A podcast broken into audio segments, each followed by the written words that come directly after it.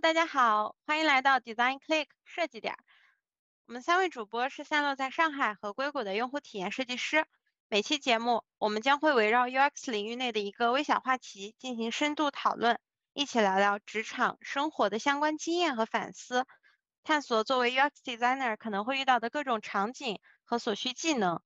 期待我们的经历能给大家提供视角上的补充。如果你也在经历类似的情境，也期待能从我们的故事里获取灵感和力量。第一期节目，我们关注的话题是 Design System 设计系统。随着 UX 的成熟度愈发提高，产品对于 consistency 的需求也对应的具体起来。大到颜色字体，小到 button 的大小位置，越来越多的公司建立了自己的 Design System。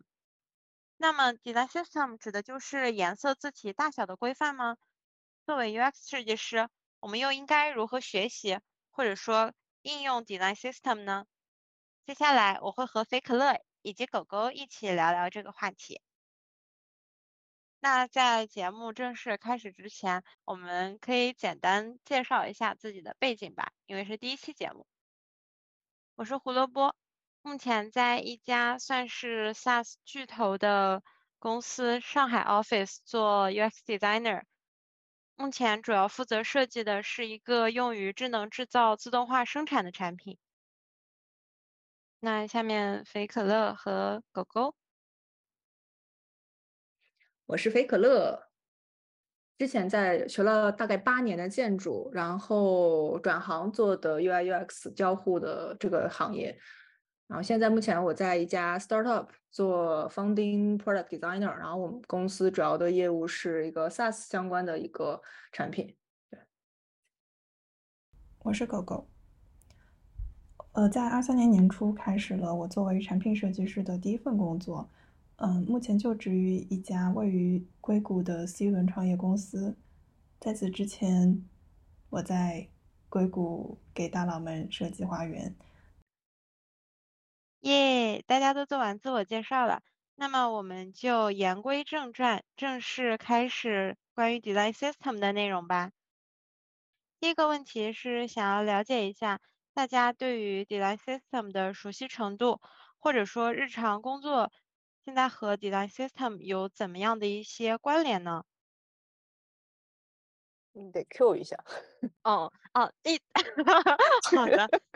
呃，对，因为我知道，就是我们这期其实我们的 resource 主要都是从这个菲可乐这里，菲可乐是这样的吗？是我们当中唯一有经验来创建过 design system 的，我只是一个平平的使用者。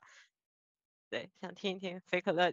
先简单介绍一下你和 design system 的一些关联吧。我我其实呃，我因为我是在 startup 工作的，所以我们公司的 design system 是我从开始来搭建。然后来由我来维护的，所以如果说亲密和熟悉程度的话，那应该蛮熟悉的。了解。那狗狗呢？我我觉得我我可以说是对 design system 几乎是一无所知吧。就可能刚在学习的时候，刚在学 UX 的时候了解了一下 material design 的东西，然后之后就一直在做做实际的项目，然后就没有时间和精力去顾及。Design system 的学习，然后现在刚开始工作，可能我对它的理解也就只限于去把它把这个组件拽进来使用。我有点好奇，大家第一次都在什么样的场景下了解到 design system 的呀？我的话比较可能比较奇特，是我在转行的时候面试，那时候我对 design system 是什么完全不知道，就真的是完全没有概念，不知道它是关于它是一个什么东西。然后我的面试官跟我留了我一个呃 homework，就是一个回家的作业，说让我写如果要做一个公司的 design system，我大概思路是什么，然后下一次面试的时候给他 present。那是我第一次了解 design system 是什么。哇。这是个 take home challenge 吗？类似对，然后我当时完全不知道，我还在我们的一个 UX 群里去问说 design system 是什么。然后很好笑的是，就是那个群里混进了几个 front end design developer，然后他以为是说他们 system 的 architecture design，然后给我讲了好多后端前端怎么搭。哦，他说是 system design 是吗？呃，对，然后我还因为我真的是完全不懂这 design system 是否，然后还一脸就是就是很虔诚的跟人家聊了很久啊，是嗯，我好像就第一次了解，也是从就是面试的时候有这样的一个契机，比如啊，那为什么这个场景下你用这用这个 select button 不用那个 radio button 什么的？然后第一次了解到有 design system 这些嗯要求或者说规范吧。但我好像就和狗狗一样，第一次听到的 design system 是 material design。好像都大家好像都差不多，material design 和 Apple 的那个 human guideline 是不是？嗯，但但我发现现在其实越来越多公司在就是创建自己的 design system 了，因为我记得在我前两年找工作的时候，我还发现，就比如说像阿里啊，它的那个 JD 上写了说 preferred 你是有一些 design system 的经验，比如说你了解啊 material design，了解 SAP Fiori design 什么的，然后。看这两年就阿里呃腾讯对的，我之前的那个 icon 一直是在安迪赖的那个 icon front 上找的，然后嗯好像是就是去年开始吧，腾讯字节都推了自己的 design system，阿里之前是安迪拉，然后后来就又推了一淘宝系的各种 design system。有没有我我自己感觉是大公司推自己的 design system，除了它内部是有用之外，作为一个 internal tool 来讲，就内部的工具来讲是有用。其实同时有没有觉得一个公司如果它的 design system 做的比较完善，并且是公示出来的，你甚至会对这个公司的设计和产品有好感？嗯，你说从用户角度吗？用户还是从？呃，相对就是像比如说淘宝，它公示出来是有用的，因为它的商铺还有一些呃，它的用户可能也需要自己去搭建。我猜的，因为我不太知道呃，淘宝的那些它的平台的叫什么商铺的那个平台和网易界面是怎么搭的。然后或者说像苹果和。呃，Google 的安卓和 iOS，它的是有自己的开发的用户，就是它的它的用户不仅是我们平常的人，它也有设计师，有开发者。如果他能把自己的这个 design system 公示出来，比如做的比较完善，那大家对自己的这样的一个平台也是反向的一个提升，我觉得。嗯，我觉得 material design 在 education 这一块就做的特别好。对，就他有那种 case study，当时我就特别喜欢看他的 case study，有一个 Basel 的一个 app。我印象特别深刻，它做的样子上一点都不像一个循规蹈矩的 app，但是它所有的那种 design 的这个逻辑都是很很符合那个 material design 在教你的那一套，所以当时我就对 Google 能把这么一个完整的教学的产品做出来非常非常 impress，然后我就觉得 Google。很符合 Google 自己品牌的调性吧，就是要做一些 for good 的产品吧。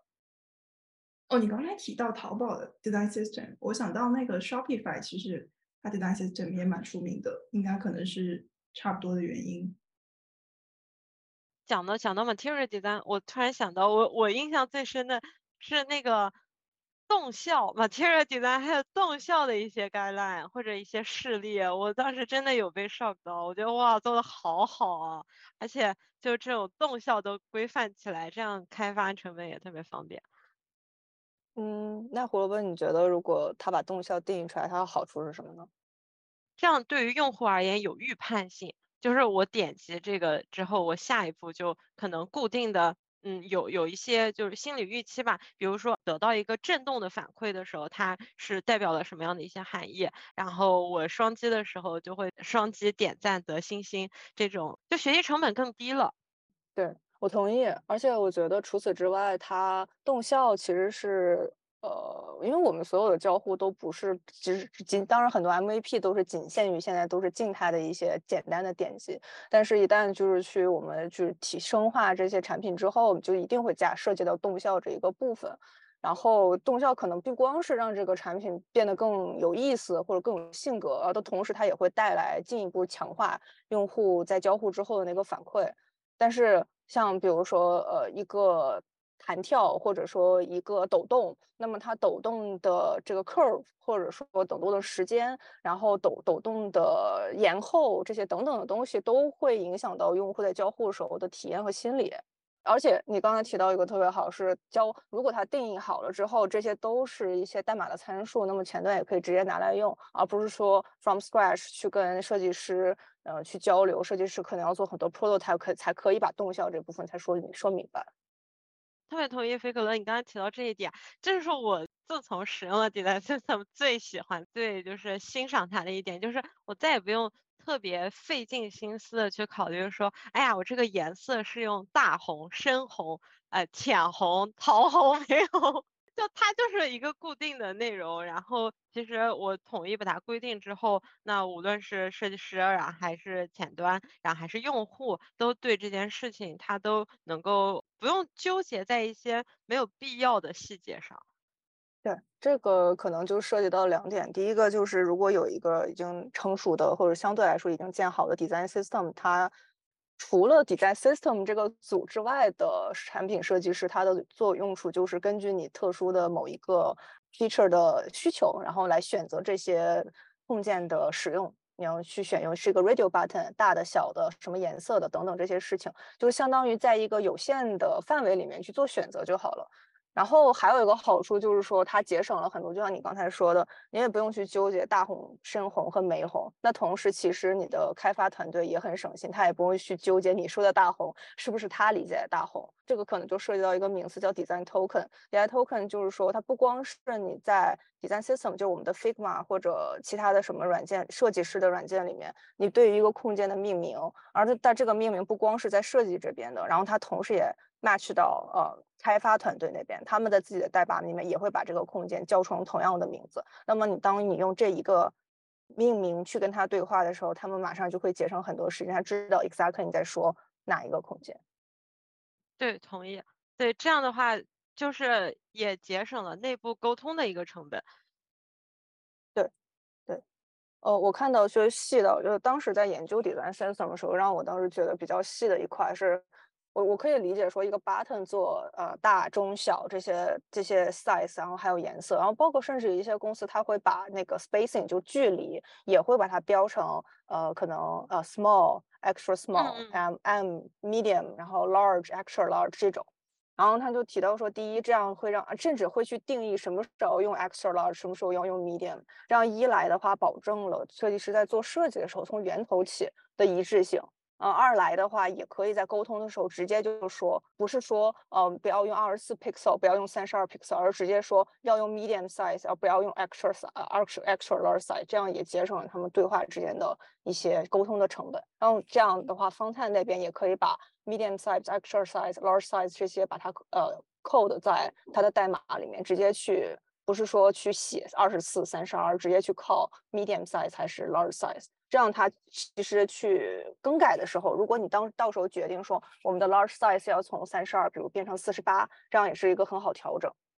你讲到这个点，让我想到，就日常在工作当中，它去标定这种 small、medium、large，一一定程度上还有一个原因是，它可以更好的去，嗯，对于不同尺寸的 device 做适配。比如一些呃 mobile device，我我看我们公司的 design system，它就有一些专门的是呃 S type 的，然后它的宽度是四百一十四 pixel，然后啊 media size 好像是六百三十四 pixel，然后你在拖动到固定大小的时候，它的这个大小它就可以随之的去。做调整、做适配，而不是我手动的呃再去看说，呃这个大小是在乘几点几，或者说这个大小怎么样看着舒服。那那你那个可能涉及到的更多是跟 responsiveness 有关的事情。嗯嗯嗯。对，那个那个可能就是可能在说我们在说的是一个 design system 的细节，对于每一个控件，可能还要考虑的不光是一个控件它有多多多少个变种，就比如一个 button 它有多少个颜色，啊，多少个。呃，尺寸，然后呢，同时可能还要考虑不同的 button。如果一个公司的产品不光是网页设计，然后还有手机，甚至有 pad，然后甚至还有大的电脑的投屏，这种就是不同尺寸下的这一个控件，它该怎么去变化？这都其实涉及到了 design system 的里面要定义的事情。嗯，明白。补充一下刚刚菲可乐提到的那个呃编剧的那种呃 spacing 的一些大小，我想想我们公司的 developer 经常。呃，就也不是说吐槽吧，就是非常震惊和神奇，说每次我们在做 design review 的时候，他他经常说，哦，一些呃 designer 是像素眼，就是可以一眼 看出说，呃，这里的 spacing 差那么 几个 p。嗯，这个可能就是我们就说跑题了，就是我我，但是我确实这个太深有体会了，而且。我在我们公司经常会被人说这件事情，但是他们可能对我的反馈这部分对于他们来说是负面的，他们觉得我太追太过追求完美。为什么在他们看来看不出来的东西，但是我一眼看出来，然后我还提出来让他们改。比如说一些高度，比如说一个 button，它其实应该用呃 size S 的，但它用了 medium，这个可能对于呃开发的人不是很明显，但是可能对于设计师来讲就是很明显的一个错误。嗯。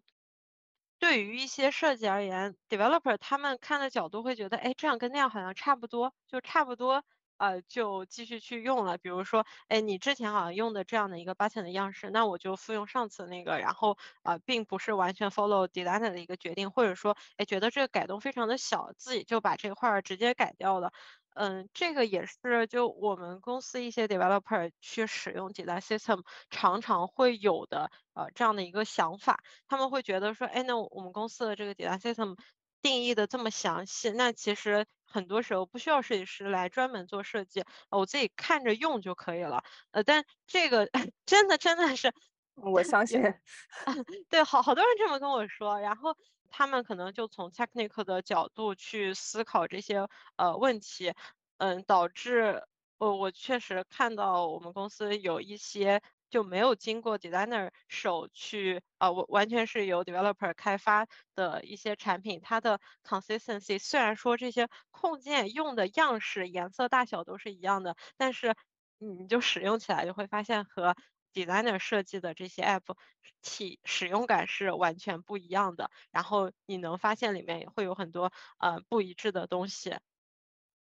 对，那这个时候可能就是说，如果一个 design system 做好了，然后它是同时被 designer 和安呃 developer 他认可的的一个好处，就是它会增大很多的合作上的效率。就是比如说一个 top bar，如果说你最先开始就已经定定义好了这个这 top bar 是在哪些情况下会被使用。然后它哪几种变种，然后它每一个的 behavior 是什么，甚至 responsiveness 是什么，然后就这一个 top bar，你把你的 unit test 全部都做好之后，那其实会省了很多你以后在每一次做具体的设计的时候，涉及到这个 top bar 的很多 QA 的事情。刚才你们说到这个很有意思，就是因为可能就是不同工种间天生的，不是说天生的就。通过职业训练出来的敏感度不一样，在乎的事情不一样，所以为什么我们需要这个东西去 bridge 两个不同工种之间的沟通？嗯，是的。刚才我想提的问题是，就你们讲了很多 design system 对内部沟通的好处，或者对设计师本身工作的效率的提高。那我我想知道的是，比如说现在 JD 里面说，他希望你对 design system 有了解和有理解，那这个这这个到底是指什么呢？我知道我能用组件去用它，那这算理解吗？还是说还有其他更深的内容呢？你是在哪里可能会经常遇见这样这样的一个要求呢？我觉得好像挺多工作都有提这个，就希望对 design system 有一定的了解。明白明白。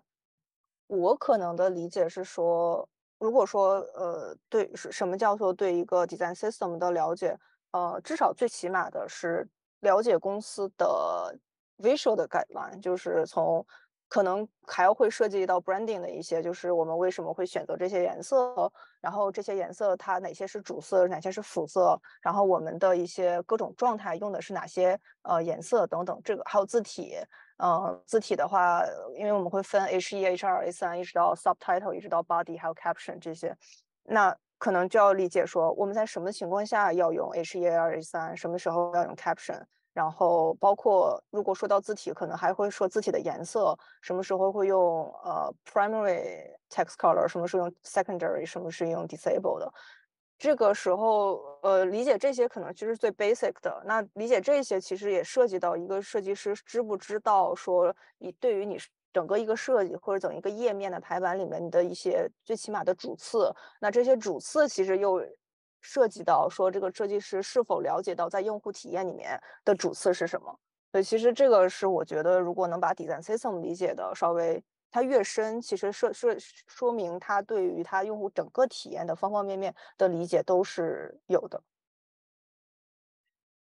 我现在这份工作，就是因为我在面试的时候，就是面试官觉得我对 design system 能快速理解，呃，得到 当前的这份工作的，所以我觉得 exactly 可以回答狗狗刚才提到的，就是如果说啊，在面试或者说 JD 的要求里面提到需要。掌握或者说需要熟悉 design system 是大概啊要到怎么样的一个程度？就当时那个场景下，我还是呃完全没有没有使用过 design system 的。就是我去看 design system，我刚刚接触的时候，我都不知道怎么去看，就是里面的哪些内容？难难道我要把这些东西都背下来吗？我现在工作的公司它有特别完善的一套 design system。我面试的题目是要求使用公司的 design system 去做一套设计，然后当时很巧的是，就这家公司我同时接到了两个部门的一个面试，然后一个部门要求的是啊，他给了我一个场景，要求我去啊设计一套对应的 app，然后另一个部门就是让我去呃。使用公司的 design system 去 transform，呃，一个是呃我的已有的设计，然后我就把这两个部门的 作业结合在了一起，啊，呃，一次性完成了，就是使用公司的 design system 去设计了一个呃新的对应的一个需求，然后我在面试的时候，其实呃当时有提到说这一个 app 它是如何。第一次进入的，呃，它首先会有一个呃大的一个 tile，然后进入那个 tile 之后，进入这个一个 web app。记得当时让呃面试官比较印象深刻的是，呃，我提到了说，啊，在这样的一个场景下，我使用一个 primary button，呃，来作为我这个在这一个场景或者说这个页面下主要引导用户去做的一个动作。然后在另一个场景下，因为当时就那个题目里有让我去区分。不同重要程度下的一些事情，然后我使用了公司里的 semantic color 啊来区分。semantic color 就是对于 error、对于 warning、information、呃 neutral 这几个不同状态下啊使用不同的颜色来呃起到不同嗯提醒用户这样的一个作用。然后当时我提到这个概念的时候，呃。面面试官的体验是觉得，呃，我对于这个 design system 的理解还是蛮深的，就有知道应该如何使用它的一个比较完整的一个 sense 吧。但是我在前段时间回看我当时做的那个 exercise 的时候，我发现简直就是错误百出。嗯，所以我觉得刚才菲可乐提到的。呃，对于 design system，我们从哪哪里进行最初步的去了解？可能从它的颜色，或者从最基础的一些什什么场景下使用一些 primary button，什么时候使用 secondary 啊，或者说就对于一些 input field 这些内容都是最基础的，然后也是最常用的吧。就刚才呃，肥可乐提到的那点那些点，我觉得都是特别好，而且我现在。长期使用 d e t a System 理解下来，觉得对于 design system 的理解，它是一个普遍性的，然后可转移的。其实是你对于一套系统有很熟练的掌握之后，它对于啊不同公司的这种类型，其实只是一些场景上的区别。但是你使用它整个的一个呃，比如说嗯流程或者说思考的逻辑，或呃其实内在是相互关联，可以可迁移的。对我非常同意你说的这个观点，就是啊，包括刚才你说，呃，提到过说去看到一个可能 GD 上说要对 design system 了解，或者说可能加入一个新的公司，给到你 design system 你要看什么？可能如果给到我问到我这个问题，我会给的建议是，先看一下最 basic 的那些呃 base basic component，就涉及到颜色，刚才说过的，还有字体，然后还有 button、chips、label。然后 input field 这些最基本、最简单的呃控件，但是你会发现，你越看的 design system 的这些不同公司 design system 越多，你会发现，其实这些最 basic 的或者叫 fundamental 的 components 它是类似的，就就这些。其实我觉得这东西的原因是因为，其实如果说你的公司基本上是做一个网页设计或者说手机端的设计，那它这一块的行业已经差不多是已经成型了的，所以它其实这一块的交互也已经是成型的。所以这就是为什么我很同意胡萝卜说的。只要你能掌握可能大概一两版的，或者说你把这些最基本的控件上的一些使用理解之后，这些东西的能力是可以是 transferable，是它是可是相通的。然后，但是。再往下，你会看可能公司还有它是已经组组合好的 components，啊，这个时候可能就涉及到你不同的公司的流程，然后你不同公司的业务，然后在不同的可能，比如说卡片。然后公司如果是做媒体呃流媒体的这种，那你可能不同的卡片会在不同的呃有不同的大小，然后有可能不同的功能，可能是为了做 model 用的，或者说是去展示你的照片的，展示你的视频的，展示一些文本的。那这个时候就可以是去就需要去涉及到你对于一些复杂的组合好的空间的理解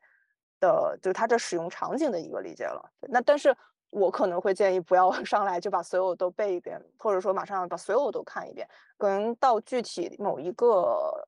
任务给到你这边的时候，当你需要使用，你大概知道我可能可能我要用一个 input field，或者我可能要用一个工具栏，然后你去公司的空间里去找有哪些工具栏，然后适合你，并且同时可能再去找同样类型的。呃，用户的体验下，其他已经做好的呃的场景里面所使用到的工具栏是长什么样子，你跟他用一个差不多的就可以了。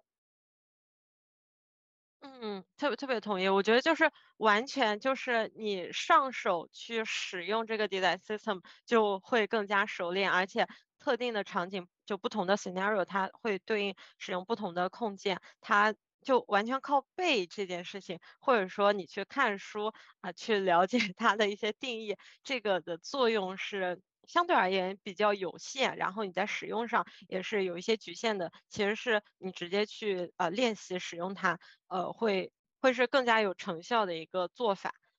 嗯，我可能想再想补充一点，为什么我觉得就是不用去上来把所有的 design system 的所有的的控件全部熟悉一遍。还有一个原因是，公司的业务是不同不停在迭代的，然后 design system 其实也是公司作为内部的一个产品、一个软一个工具在用。那么它也是在处于随着公司业务的迭代，它也在迭代中。但是它不变的，或大概率不会变的是公司的最基本的那些 fundamental 的 component，刚才说过的 button、label、chips、input field、颜色，然后 spacing 这些不会变。这也可能就是说，为什么我觉得你可能如果是想去熟悉一个 design system，把最基本的这些去熟悉了，然后，呃，就你哪一个任务给到你，然后再去具体问题去去找就可以了，这样会效率高一点。那我可不可以理解说，JD 上说的对 design system 有有了解 design system 这个技能，是等于掌握了一个使用 design system 的方法论？那这样的话，一个 senior designer 对 design system 的理解和一个 junior 的区别在哪儿？好问题，我可能觉得它的区别是说，首先是。就是 senior 可能他对于每一个最基础的 components，一个 button 或者一个 input field，他的理解要比一个 entry level 的要更深。他可能会更了解，比如说 input field，然后它在什么状态下需要是 focus 的状态，哪些是 hover，哪些是可能 typing 的状态，然后包括在这些每个空间里面还有它各自的 accessibility，不管是 keyboard 的 navigation，还有一些可能 screen reader 这些事情。然后他对本身每一个空间理解就可能会比 entry level 还要更广一点。然后还有是在空间之间组合的时候，当它变成比如说一个卡片里面有 input field、有 button，然后可能还有呃 icon button 等等这些东西，它在组合的时候的一些开发成本，还有用户的喜呃使用的熟悉程度，或者在公司内部它的一个风格或者用户体验的一个一致性等等这些事情，它考虑的也会更广和更深。然后还有再往更大，就是我们控件做好之后，再会就会往整个页面里去排。那在页面的整个排版里面，也会涉及到说，呃，我在整个用户流程的过程中，这些控件，那就可能刚才也说过主次的问题，然后还有一致性的问题，然后还有开发成本，呃，你是不是已经有既有的这样的一个 component 之间的连接已经做好，可以直接拿来用，这样一个 pattern 可以拿来用，还有有没有 template 可以拿来用等等这些事情，然后。我觉得可能我听到或者我看到的 entry level 的一个迷思是说，我更多的是想要创新更多的新的呃基础的 components，然后我觉得可能一个 upload 的一个过程不好，我要做一个新的 upload 的流程，因为可能看到 Dribble 上有很酷炫的这种东西例子来做，他会更倾向于去加更多的新的 component，因为可能看到自己的手上的一个任务。的一个需求和 design system 里面的不符，所以他想去新的去加。而我看到的 senior 更多的是去想什么时候才是更适合的去呃提出我们要加入一个新的 component，什么时候能够说把已有的 component 去适应一个自己的可能看起来比较新的用户的一个呃产品的需求，大概是我的理解。对，可能呃 junior designer 的。对于 design system 的一个需求是把这个控件用对，然后 senior designer 可能真的更多的是啊把它作为一个工具，然后不去在意选用哪样的一个控件，而是完整流畅的去满足用户的一个需求，呃把它设计出来。对，其实可能换一句话说，design system 对于 senior 来讲，它不再是一个圣旨。它更像是一个工具，这些东西是我可用的乐高，然后我要拼的是一个什么？那我去选什么样形状的乐高的模块来搭，然后可能 entry entry level 的 designer 可能会可能有一个刚开始的误区，或者是说我用这个 components 如果不用 A，那用了 B 是不是就错了？或者说是不是好像就是一个很大的呃不对？那其实上其实也不是这样的。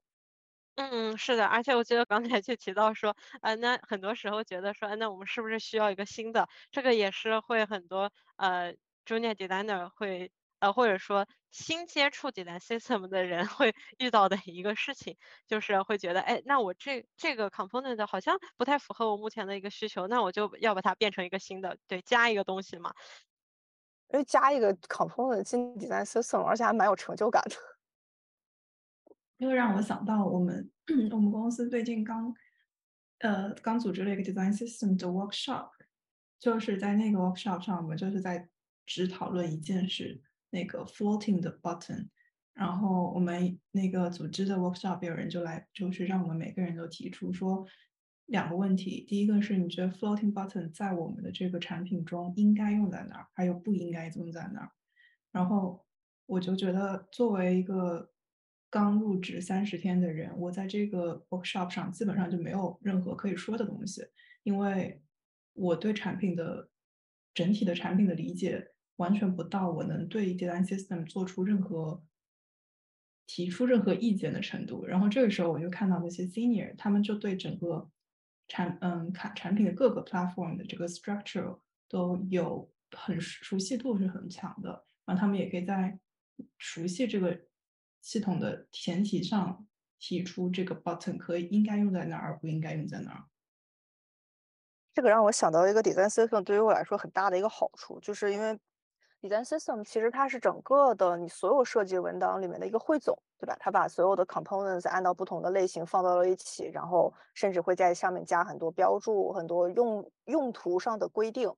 那其实你在熟悉 design system 的过程，也是在反向去熟悉你们公司业务的。一个一个过程，然后特别是在整理和维护它的过程中，你可以去思考说，呃，公司大概，比如说以 table 来说，它有哪几种，然后，嗯，那哪些东西可以呃哪些 table 可能可能可以给它汇总成某一类，然后这一类更多的是服务于什么样的一个用户流程，其实也相当于在反向去了解自己公司的一些东西，从控件的角度。嗯嗯，我感觉，呃，我们公司的。Design system 或者说这些控件和业务的联系，嗯，相对而言不是那么的紧密，有可能和公司体量有关。这个 design system 它因为是整个公司所有产品线都需要 follow 的一个规范，所以它是尽量覆盖那些最最普遍、最最基础的一些场景。我我们其实很多时候是，如如果说是一些 specific case 的话，都需要对于这个控件可能做一些调整或者做一些 customize。对，是的，就是这个可能就是提到我们之前提到过说，嗯，大的大的体量的 team 和小的体量的 team，它是迭代 system 是什么区别？大的 team 就一完完全就是像你说的，它是迭代 system 更多的像的是一个。嗯，怎么说呢？像是一个不能说圣经，但是它更像一个 guideline 放在那边。你去做设计的时候，要去去看那边有没有，如果有拿过来用，然后可以去做一定程度上的 customization。然后我还听到过，甚至可能有一些团队，呃，design system 的 product team，然后他会去做的一件事情是，可能每一个季度或者每一个呃 design 的 cycle，他会去汇总那每一个可能不同的。producting，它的 design system 有没有去做自己新的变种，然后有没有呃每一个 design components 的使用情况，可能也就相当于像我们去做用户调研一样，哪一个 feature 用的比较多，哪个 feature 用的比较少，这样的一种态度去做。然后他会在下一个季度可能去汇总哪一些 component 需要更新，可能不再满足公司的每一个大部大部分 team 的一些产品上的一个需求了。然后哪一些 component 可能说不再需要用了，然后可能甚至我们需要去。呃，加入一个新的 components，而可能比较小一点的 team，像我们公司的话，这些事情可能就不需要通过 design system product team 和 product team 来来来 think 了，对，就变成我们比较快速的一个事情。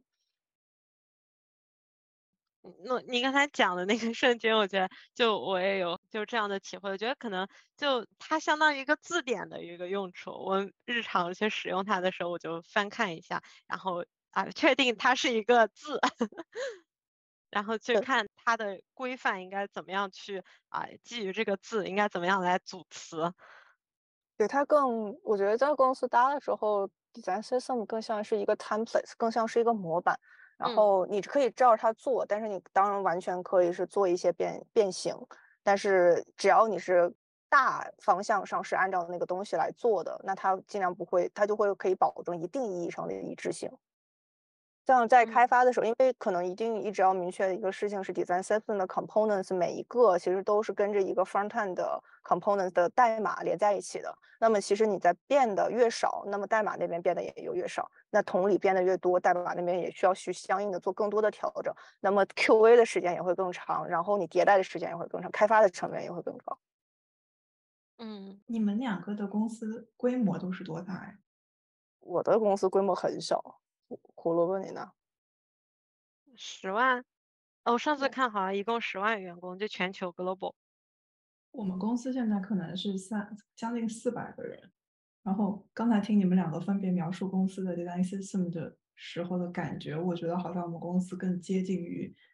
呃菲可乐他们公司的 design system。嗯，应该是。就是你们使用的控件。和你们的业务其实是有比较强的一些关联的，是吗？嗯，我可以，我觉得是非常之强，就是或者说整个公司的产品上 design pattern 都是尽量的保持一致的，而且非常一致，应该说。哎，狗狗，你们公司应该我猜没有专门就是说专门负责 design system 的这样的一个人或者部门在，对吗？呃，我们是有一个 UI engineer，哦，他就是专门也写代码，他也维护 Figma 的 component，也维护那个那个 storybook，有点厉害呀，这个人。那这个其实那也是个蛮有趣的思路，就是因为我发现，在我在做 design components 的时候，呃，我可能我能保证的是，我 Figma 这边我剂量没有问题，然后是一致性，然后都是 synchronized 的很好。但是我可能比较大的一个痛点就是说，怎么样能把自己的这一块的这些一致性完全能呃传达给我的 front end，然后当他在他那边代码里面去做 component 的时候，也可以保证是一样的。然后感觉狗狗他们公司这个也是个很好的思路，就是其实就是让一个如果是一个 designer 的同事，他也是有呃 front end 的背景的话，就同同时去维护这件事情。然后我也听到了另外一种方式是说，呃，他们是要求可能 front end 那边去做的每一个 pull request，然后呃 designer 这边都需要去 review 一遍，然后如果发现有什么是 CSS 或者 HTML 上面关于 components 的问题，他就直接给改了。我最近其实也有这样的感受，就是因为我们在做关于 consistency 的一些呃 improvement 或者说 harmonization，然后我就去找有更好 consistency 的 team 去取取经，去问他们的经验，然后他们就提到说，就这件事情，呃，你需要保证一定要有 developer 的参与啊，让他们去确定说，哎，你制定了这样的一个规范，在代码上它必须得是可实现的，然后你的这个整个 consistency 的啊，无论说可行度，然后还是推行程度，这样才能更高。我其实是很同意的，因为呃，可能我甚至会建议说，一个 designer 如果在做 components，在维护可能或者在更新 component 的时候，最好都要提前把 developer 加加进来，因为其实要知道的是，我们我们在做设计的时候加的在 design components 里面加的每一个变种，其实都是代表着在开发的过程中它每一个 component 的一个状态。比如说刚才说过很多次的 button，那它的 hover 就是一个 CSS 里面 hover 的状态，它需要去自再单独去定义一遍。然后 button 的话，它可能你在点完之后的下一个动作，这些比如说有没有 pop up，有没有 toast 有没有 toast message，然后有没有呃 model，这些事情都是涉及到他们在代码里面去传这些呃 API call 也好，还是去 trigger something，他们需要去知道你所做的你这些定义在他们代码里面是否实现。好实现，然后基于他们现在已有的这些结构，需要是否需要大改还是小改？那他们这样可以提前给你一些反馈。嗯，应该不会有什么太多不好实现的从 components 的角度，但是他们需要去知道说，呃，以免到最后我们交付给他们，然后他们发现哦，这是一个很大的改动，然后他们说不可以，然后我们又要重新返工。嗯。是的，是的，而且就我们公司现在就除了说对于控件，呃，component 级别去做封装，它还有一个新的模式，就是对于整个 layout，它完全就是封装好的。所以就是比如在一个表单的场景下，它只可以选择有或者没有这个 button，你不可以选择说我在这个 button 旁边，然后再新加出一个什么样的一个功能。嗯，然后那那种场景下，我觉得就非常双刃剑吧。你的 consistency 一定会更好，因为你把所有的要求，它其实都从呃代码实现的程程度上去给你呃规划好了。但是你的设计就有很大的一些限制，比如说我的一些啊提醒，我的一些 button，它只能在一些特定的场景下去使用。嗯。嗯，是是是这样的，特别是 to B 的产品，它是讲究效率的。然后，而且大部分的 to B 的产品其实都是 engineer driven 的。然后它当然是有一定的好处，比如说你刚才说的一个，甚至一个一个页面，它的 button 只能在某些情况下闪闪示，然后在某些情况下绝对是不能显示。这是因为他们可能就是在特定的情况下，然后他们那个代码里面写了一个变量，说 variable，然后说是 button，然后 display，或者说 visibility 等于 hide。这样之类的这样的一个事情，它是跟着很多的，它跟后台传数据的东西都是相关的，所以可能他们从那个角度来讲，觉得这一块已经做成了一个完整的一个代码的 templates 可以来用，所以还是也是希望设计师不要再做多过多的一个改动，然后以方便整个公司的一个开发。哦，然后这些页面我猜大概率它 responsiveness，然后包括这些小事情，然后还有不同的手机的适配，它都已经做好了。嗯，是的，是的，就从。开发成本上而言，它是极大去提升了这个效率的。对，因为其实呃，我们设计师需要去关心的就是它的呃视觉上的这些事情，然后一些交互的呃 behavior 上的事情定义好了就交付给他们。但是他们更多的可能我们可能没有意识到，他们甚至还要去考虑说。不同的浏览器，然后它的嗯 behavior 是不一样的，然后怎么样去做 consistency 啊？不同的手机，然后甚至是不同的操作系统、不同的硬件，然后它的 behavior 都不一样，那怎么办？嗯，是的，是的，我记得我们每次测试的时候，因为大家都是用那个 Mac 来开发，然后每次测试阶段都是 Windows 的同事，他都是特别的抢手的，大家都说你去 Windows 上看看这效果是怎么样的。对，我我记得我们公司，呃，我上一个公司，然后是这个可能不算是控件了，因为我们是为了去开发一个邮件的，就是呃，你点这个 button，然后同时会给你的客户发一封邮件。然后我们当时是收集了，基本上好像是小十个浏览器需要去测试，然后当时那个结果让我真的很吃惊，我以为基本上能就差不多。就是长得可能大差不差的，结果发现可能说火狐就 Firefox，然后和 Gmail 还有 Safari 长得是完全不一样的三个 email，哪怕说拿同样的 code 写出来，email 要在在浏览器上显示吗？那那如果不同的叫什么呃收件箱呢？什么 Outbox 对，然后还有这些情况，对。呃，然后我前段我记得我跟你们说过，我在写写 CS 作业，然后当时的第一个作业就是很简单，就是 HTML 和 CSS，然后你们就是很我们定义的我们的 border 就是我们的一个描边，对吧？然后我们以为我们设设计师会觉得这很简单，你不管是方形的还是圆圈，然后定义一下，然后你在 CSS 应该很好改的东西。但是我们会我会发现说，哦，在 Safari 和 Chrome，哪怕我代码写的一样，然后一个是方形的呃外外边框，然后一个是圆点的外边框，然后一样的代码，然后这件事情还很难调。什么叫圆点的？不好意思，就是呃，如果是 border，然后我选的是 dash dash line，然后在 Safari 里面它好像渲染的是方形的还是圆形的一个 dash line，然后但是如果是在 Chrome 里面，它的这个 border 就会显示成一个相反的呃圆点还是方形的，它长得是不一样，但哪怕我代码写的是一样。这么这么复杂？我其实你刚才提到这个这个作业，我就其实之前就想问你，感觉你对 engineer 的这个 limitation 理解特别深，是因为你去学了这个课吗？两个原因，一个原因是因为我需要 design system 原因，包括教平常做设计都需要跟 engineer 直接去交付。哦，但我相信其他公司的设计师也是这样的。然后呃，交付的时候，可能你就需要去考虑到呃，包括在中间的 iteration 的过程中，就需要去考虑到它的一定的开发成本。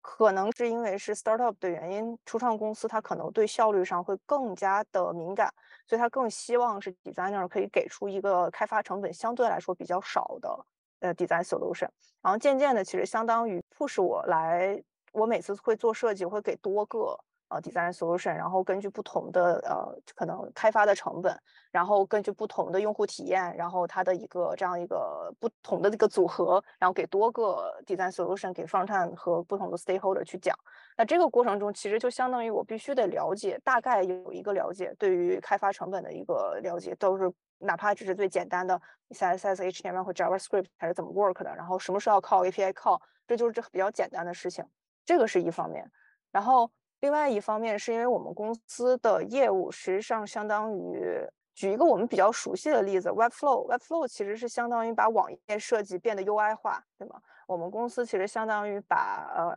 数据分析师的一个工作流程，他需要写代码的工作流程呃 UI 化。那其实也相当于我需要去了解他们在写代码的那些过程中，他们所涉及到的那些数据是什么意思，然后什么是存，然后把那个变成我的用户体验。所以也就是相当于我也需要去了解代码的这个部分。嗯，这这点我也特别就是深有体会。就可能我们觉得这样设计和那样设计，就 A 和 B 的选项，对我从设计而言区别不大，是都可以接受的。但是呃有些时候对于开发而言，从后台去传输一些数据而言，是能够节省很大 effort 的。我觉得我们刚才之所以聊到这个话题，是在说那个设计 design system 的时候，要考虑各种就不一样的 state，在后端的在前端的代码上也是完全不一样的。通过刚才贝克勒讲这些设计中的经历，现在我越来越觉得 design system 其实你对它的理解够深的话，其实就是你对设计理解更深的一个过程。对，完全同意。同意，而且我觉得，就刚才菲格勒提到的这些，从开发的思维去理解 design system，也 echo 到你之前提到的观点，就是，呃，我们更好的使用 design system，可以去 bridge 设计和开发之间的一些 gap，就确保大家都是 on the same pace 的。对对对，design system 对于我来说比较重要两个，就两个词，一个就是效率 efficiency，然后另外一个就是一致性 consistency。然后那就涉及到了本身设计设计与设计之间的 consistency，然后还有开发和设计之间交付的 consistency，然后等等。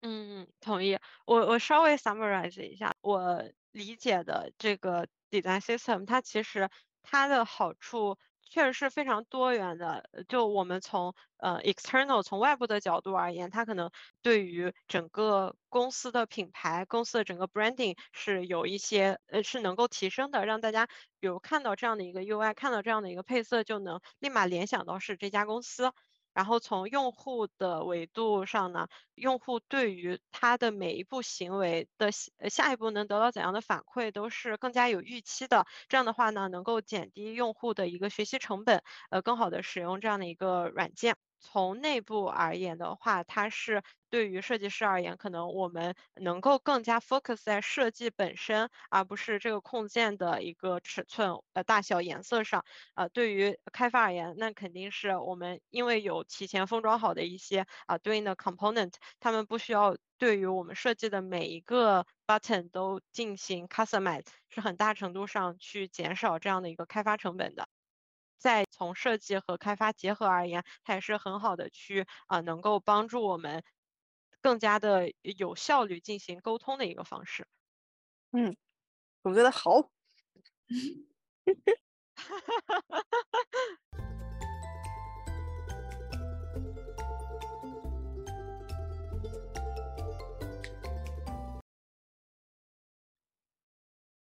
感谢大家的收听。关于 Design System 的上期节目就到这里啦，